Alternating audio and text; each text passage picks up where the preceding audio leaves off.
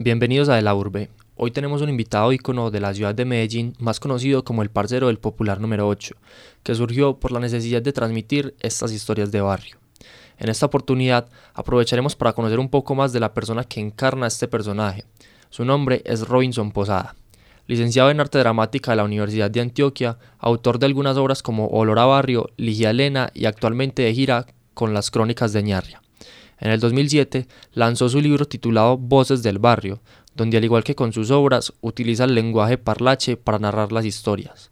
Robinson, bienvenido a la urbe.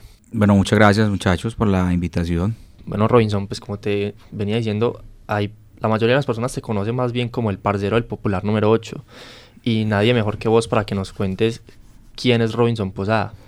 Bueno, yo soy licenciado en artes escénicas, eh, psicopedagogo, con un proceso de investigación eh, lingüístico y, social, activista desde lo cultural y desde procesos de paz. Y pues tenemos, yo como actor, eh, tenemos varios procesos artísticos y escénicos, varias obras montadas, varios personajes, pero el que ha sido más acogido y ha sido más... Eh, o acercado, tiene acercamiento mucho más con la gente, ha sido este personaje, el parcero popular número 8, ¿cierto? Sí, bueno, Robinson, y dónde nace eh, el parcero del Popular 8 y quién es y dónde nace Robinson Posada también, pues que es un barrio de, la violencia pues en Medellín.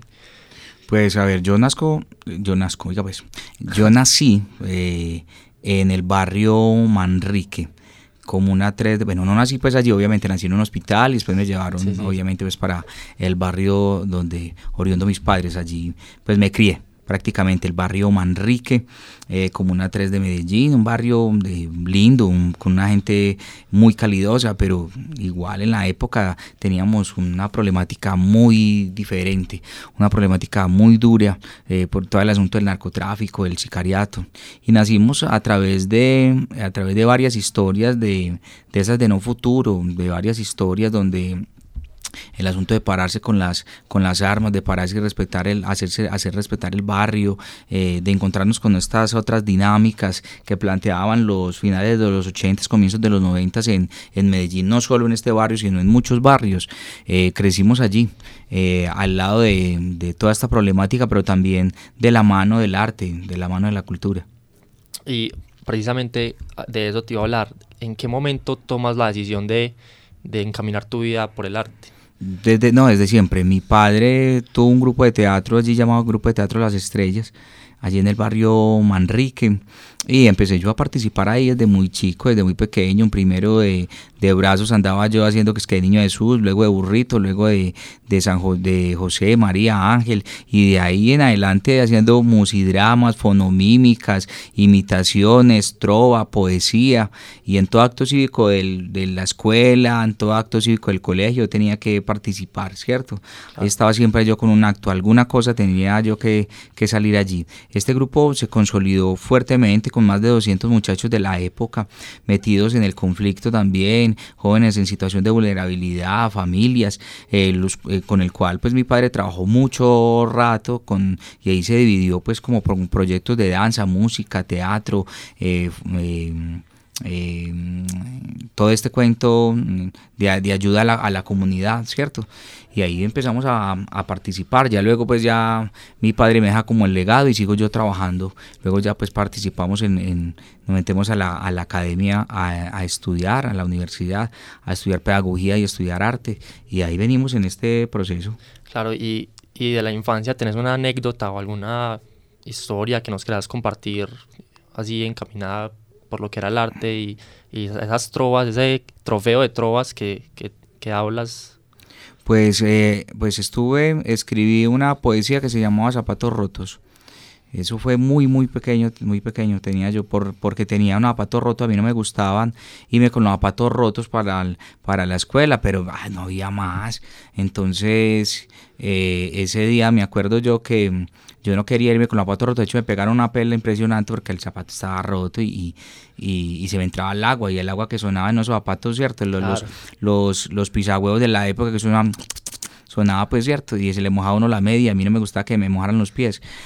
Eh, pero bueno, nos íbamos con el berraco zapato roto, de, de, pasar charquito con el otro pie que no estaba roto, el otro zapato, eh, de irme en un solo pie casi prácticamente para la escuela.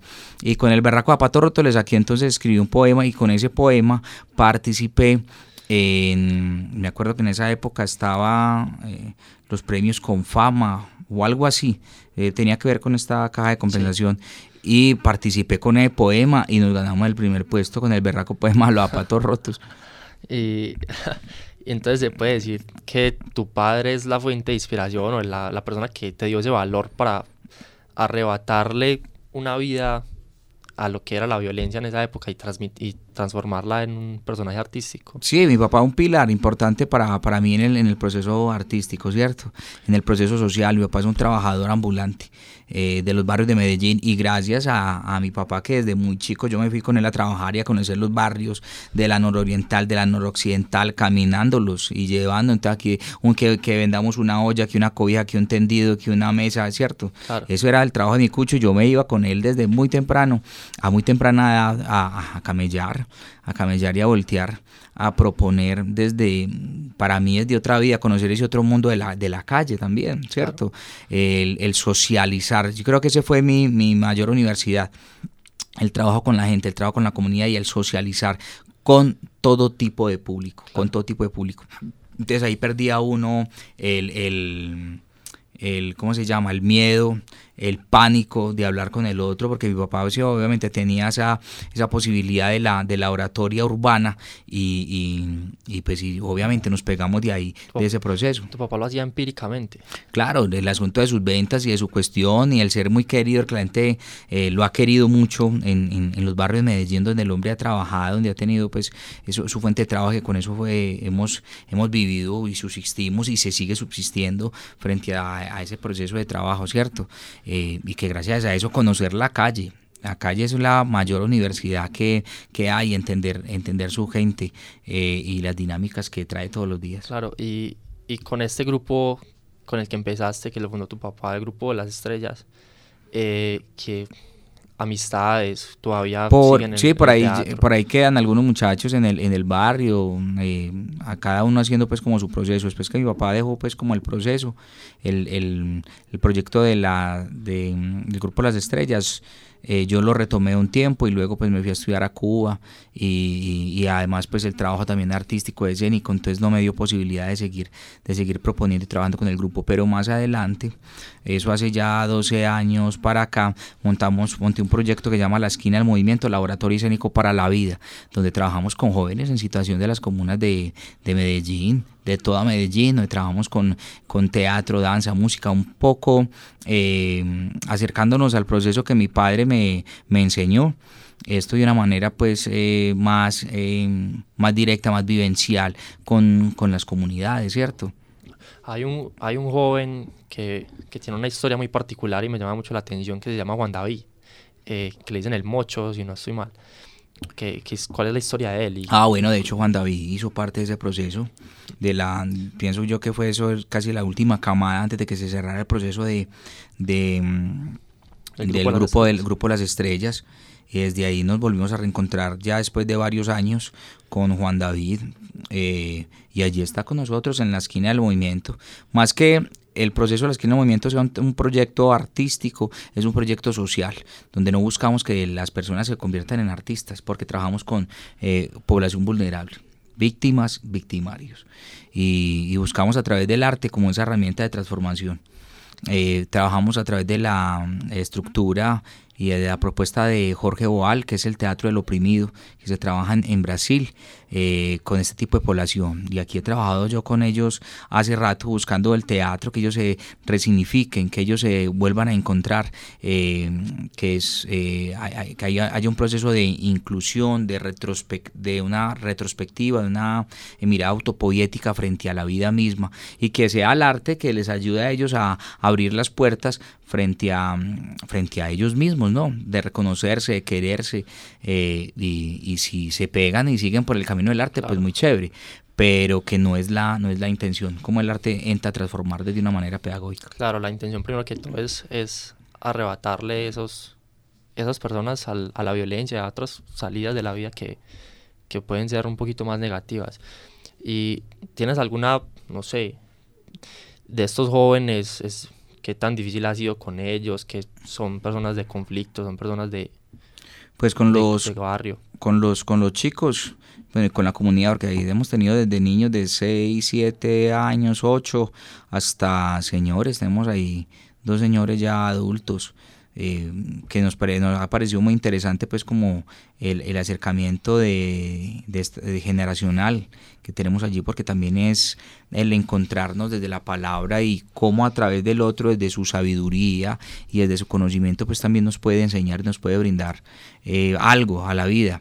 Eh, con ellos se ha hecho un trabajo muy interesante obviamente como esto no tiene ningún apoyo institucional ni, ni empresa privada es del trabajo que yo hago y que yo construyo eh, y desde ahí sostengo pues como la caña eh, invito parceros, amigos, eh, docentes, artistas con los cuales les ha colaborado en, otro, en, otros, en otros procesos, pues los invito a, que también me colaboren y nos subimos y hacemos trabajo con estos muchachos, ¿cierto? Obviamente trabajamos trimestralmente como por objetivos y buscamos que entre ellos haya ese asunto de cambio y, y de reflexión. De ahí de ese proyecto de la esquina del movimiento tenemos otro, eh, una vértice que es la chocolatadas barriales, que es una, que es buscar a través del chocolate, así no haya ese día chocolate o aguapanela o un café o, o, un pan con quesito o una galleta, yo qué sé, buscar el asunto de la conversación. No sé si de pronto nos acordamos por allá de las comitivas, las comitivas barriales, que era donde toda la comunidad se reunía y hacía un sancocho, vamos a arreglar una cuadra ¿cierto? Eh, vamos a, eh, hagamos eh, unos frijoles y le ayudamos a montar la casa a la señora, en fin, ese asunto de la comitiva, cómo la comunidad se junta, se une para. En este caso, la invitación es a que la gente tome un chocolate con nosotros, con la misma comunidad, y ahí en, en pues en ese proceso de comunidad, de conversación, pues entramos a como a dialogar con la misma comunidad con a través de sus problemáticas, sea la problemática de la violencia, sea la problemática de la drogadicción, sea la problemática de los vecinos, de la convivencia, en fin. Y obviamente, pues yo llevo una apuesta eh, artística al barrio, al sector, eh, obviamente antes se hace pues una investigación de qué barrio es, en qué situación está y luego ya subimos pues con amigos artistas el cual nos hacemos, hacemos una toma cultural allí y cerramos con, con una apuesta de orquesta, si se suben con una apuesta musical o, con una apuesta de una charla, una conferencia eh, en el barrio con, eh, con la comunidad. hay, hay un asunto particular de vos que, que es que sos coleccionista de navajas. Contanos eso, es por qué y de dónde sale esa afición o, o, a, qué se debe. Pues lo de, la, lo de la colección de navajas no es porque sea una arma contopusante ni mucho menos, sino que desde muy chico mi abuelo, eh, arriero, ¿cierto? Me regaló un par de navajas eh, mi abuelo por parte de padre, luego eh, mi abuelo por parte de madre, viéndome pues como con, con el afinque, con el asunto de las navajas y con toda la prevención pues obviamente de, del caso, me regaló otras dos, otras dos navajas, eh, el cual pues las he venido coleccionando. más que el asunto del, del, como te decía nuevamente, el, asunto del, del, arma como arma, es, es el asunto del, del diseño, el trabajo que, que, que, trae por sí el diseño de la, de la navaja, más que la punta como la cacha, el trabajo de, de, de desarrollo y de construcción de la, de la navaja. Pues hace, hace rato no las, no las, no, no me he vuelto como a sentar a, a revisarlas o me parece las tengo guardaditas en un cajón, como de recuerdo de los, de, los viejos y de la gente que me las ha obsequiado. Pero, pero entonces es más de, de, que te las dan y no de que las buscas por ahí o, la encontrás y te quedas con alguna. Simplemente es Sí, no, me las, me, las han, me las han regalado. El, el, ritual es que me las regalan y yo doy una moneda porque hay, hay una cosa energética con, con, la amistad frente a la, frente a la navaja, ¿cierto? Que dicen pues eh, con, con, todo este cuento de, de, de, este tipo de, de artefactos que, que, pues si te la regalan cortas la amistad, ¿cierto? Entonces que debe haber un cambio de una moneda o algo de metal que sea lo que contrarreste como el asunto. Entonces ese ha sido como, como el ritual eh, listo. Y eh, en este momento estás con un proyecto que se llama Las Crónicas de Ñarria. Ah, sí, Las Crónicas de Ñarria. Estamos allí en el Teatro Prado Aguila Descalza eh, todo este mes de mayo. De a las 8 de la noche, todos los martes estaremos allí compartiendo con ustedes y los invito para que caigan, para que parchen con este parcero del popular número 8, con este montaje tan bello que nos devuelve un poco hacia la infancia, a no perder el niño interior. Nos, nos, ubicamos pues en la historia de, de las crónicas de Narnia, ¿cierto? Eh, pero Narnia en Medellín, a través no del, del, del chifonier, sino, eh, no, no, del, del, del closet, sino el del chifonier, eh, tan, tan, con tantas historias como para nosotros los latinos o los colombianos. Listo, recordarles que hoy nos acompañó Robinson Posada, más conocido como el parcero del popular número 8. Yo soy Daniel Acevedo y muchas gracias por escucharnos.